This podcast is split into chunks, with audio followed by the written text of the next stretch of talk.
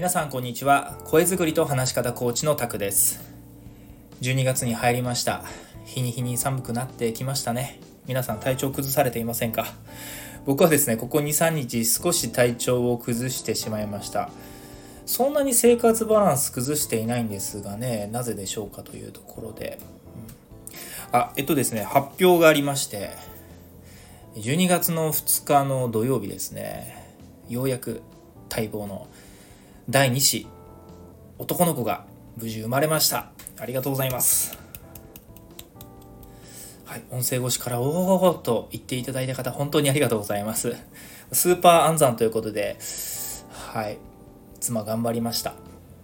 今妻はですね出産間もないので、えー、赤ちゃんと病院で入院中でございますがまあ、僕ですね、ちょっと体調崩してきて、あまりこの状態で病院行くのもなんダメだよなと思って、まだ会えてないんですけど、動画で赤ちゃんの動画を見てほっこりしてる感じです。ね、2人目になりますんでね、なんだか、ちょっと久しぶりな感じなんですね。上の子がもうすぐ7歳なんで、だから単純計算7年ぶりの赤ちゃんなんで、うん、なんか実感がまた湧かないな、みたいな。でもこの手にね、抱きしめたら、可愛いでしょうね。まあ、動画見てるだけでも癒されますから抱きしめたらもっともっと可愛いでしょうねということで、はい、妻と2人目の息子と会えるのを楽しみにしております。で、あのー、まあ、先ほど話したように、妻今入院中でして、今僕、もうすぐ7歳、12月で7歳なんですが、6歳の息子と男2人で暮らしてます。まだ3日目なんですけど、めちゃくちゃてんやわんやですね。もうどれだけ奥さんに家のことを支えてもらっていたか、本当に痛感しております。もう何がどこにあるのか全然わかんないですし、いやー本当に困った。家事はね、本当に恥ずかしいんですけど、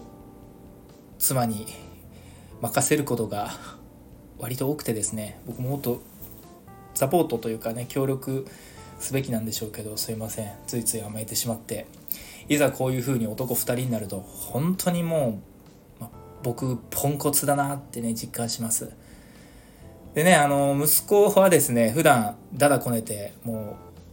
う妻妻と毎朝毎毎晩てんやわんやしてなんかやり合ってるんですけどね。僕遠目でまたかなんて思ってるんですけどね。妻がいないと。あのしかも父がポンコツだと息子がしっかりするというね謎のセオリーが生まれまして 普段てんやわんやしてる息子がですねさすがにこの親父やべえなと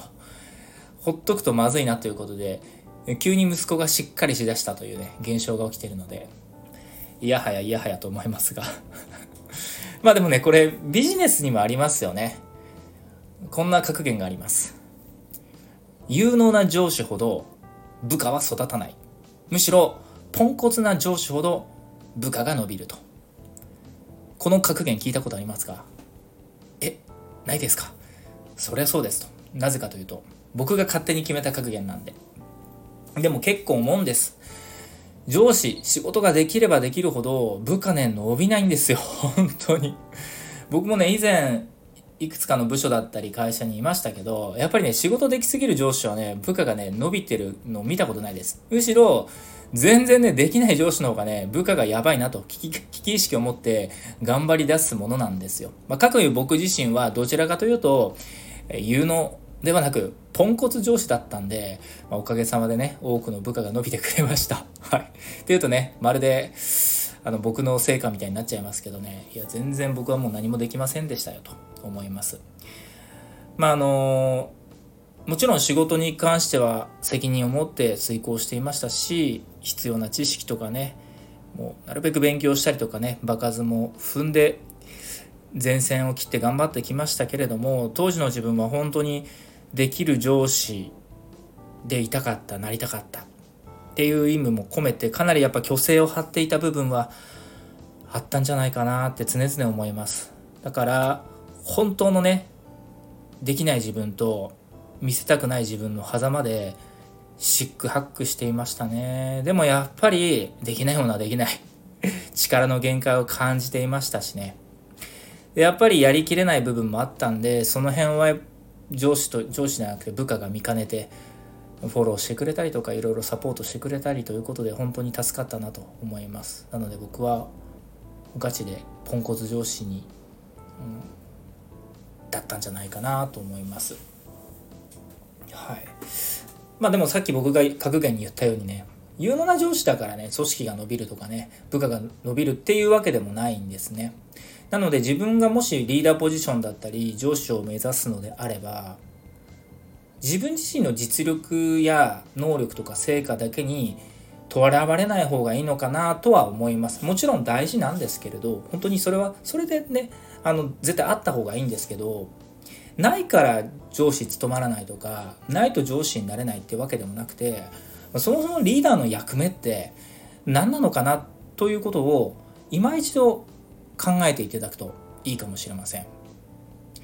リーダーというのは自分だけの実力を発揮したりとかできる上司やねビジネスマンを気取ったりとかまたは自分が絶対だっていうねその自分の管轄している部署を厳しいマイルールで縛って部下を抑圧して指導したりっていうようなそれによって絶対俺の言う通りにやればもっと良くなるから成長できるからなっていうね自分の価値観世界観を押し付けるっていうのはこれ正直ザ昭和の上司だと僕は思っています。これだと今の時代は組織は停滞します。残念ながらね昔のように、四六時中一緒にいるようなねうん関係性も築きづらくなりましたしどちらかというと今の世代いろんな若い世代多様な価値観を持ってます。仕事だけが人生ではないですし収入だけが目標ではない。自分の時間を大切にしたい。もっと楽しく働きたいとかね、まあ、成長したいって人もいれば成長よりかは安定かなって人もいれば本当に人っていろんな価値観とか考え方があってでそれを尊重できなくなると人が離れていっちゃうんですよ。でも尊重しながらも自分の組織を作っていくためにはやっぱりリーダーとしてしっかりと場を仕切る盛り上げる。そして一人でも多くのチームメイトがのびのびと仕事できるような雰囲気づくりっていうところが大事なんじゃないかなと。ところがやはり上司になると責任感も芽生えやっぱり僕のようにね虚勢を張って少しでも自分のキャリアをもっともっとね築きたいとか思うんですそうなってしまうと自分だけが昇進昇格していろんな経験を踏めてそれによって仕事にやりがいが持ててもなんかそれを見ている下の人たちはああああはなれないすごいなこの人ってなってしまうと多くの部下仕事楽しめませんよね。その部下の部下の人は上司の顔色を見ながら仕事をすることになりますし。そうなると自分だけのキャリアが築けても部下のキャリアが築かれませんのでこれ結果組織としては超部分最適な組織構造となってしまうわけです。いつもいつもいつもいつもいつも思うんですけれども一人でできることなんてほんとたかが知れてるんですよ。例えば一人旅より二人旅三人旅の方が楽しいですし独身も確かにいいんですけど家族がいた方が仲間がいた方がいろんな楽しみを共有できますしこれはまあ組織も同様で組織だからこそお互いの強みを持ち寄せ合ってでそれぞれの弱みを補完し合ってチームの成果を上げていくものなんじゃないかなと思います。ですからリーダーの役目というのは、まあ、単純明快で常に明るく元気に盛り上げること。たまにはね自分の本音をさらけ出しながらね